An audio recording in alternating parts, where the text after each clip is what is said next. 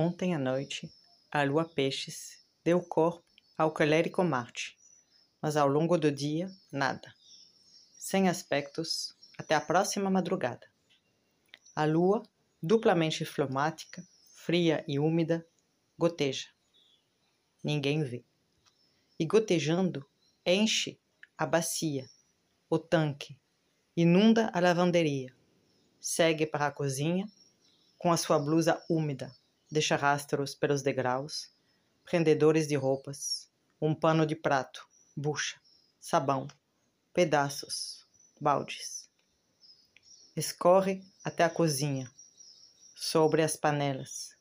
Os utensílios escorrem das mãos. Faca, sal, respingado de óleo, uma rodela de cebola rola para debaixo da pia. Caldo de coisas para o almoço. Lembra e esquece que o sol está em touro, óleo embaça. Sonha uma imagem e outra sem saber que está sonhando. Então, se entrega e deixa. Deixa ser tomada e vai morrendo, devagar em direção a Vênus e a Júpiter. Mar adentro, magia adentro. Sorte aos seres que amam. E lembra e esquece que só pode se entregar assim, deixar, deixar minguar em paz, por quatro dias, pois existe um sol fixo que mantém a vida. Este que segura, sustenta e também ama, e também Vênus mas de outro modo, o da Terra.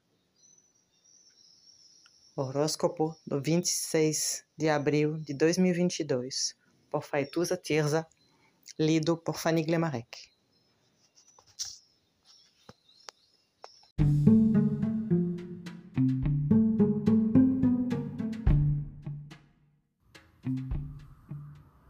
Olá, meu nome é Faituza e este é um espaço de astrologia.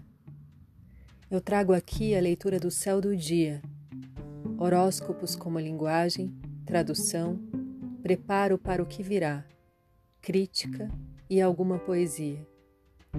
Horóscopo entregue ao corpo, boca, língua, voz de uma convidada ou convidado especial.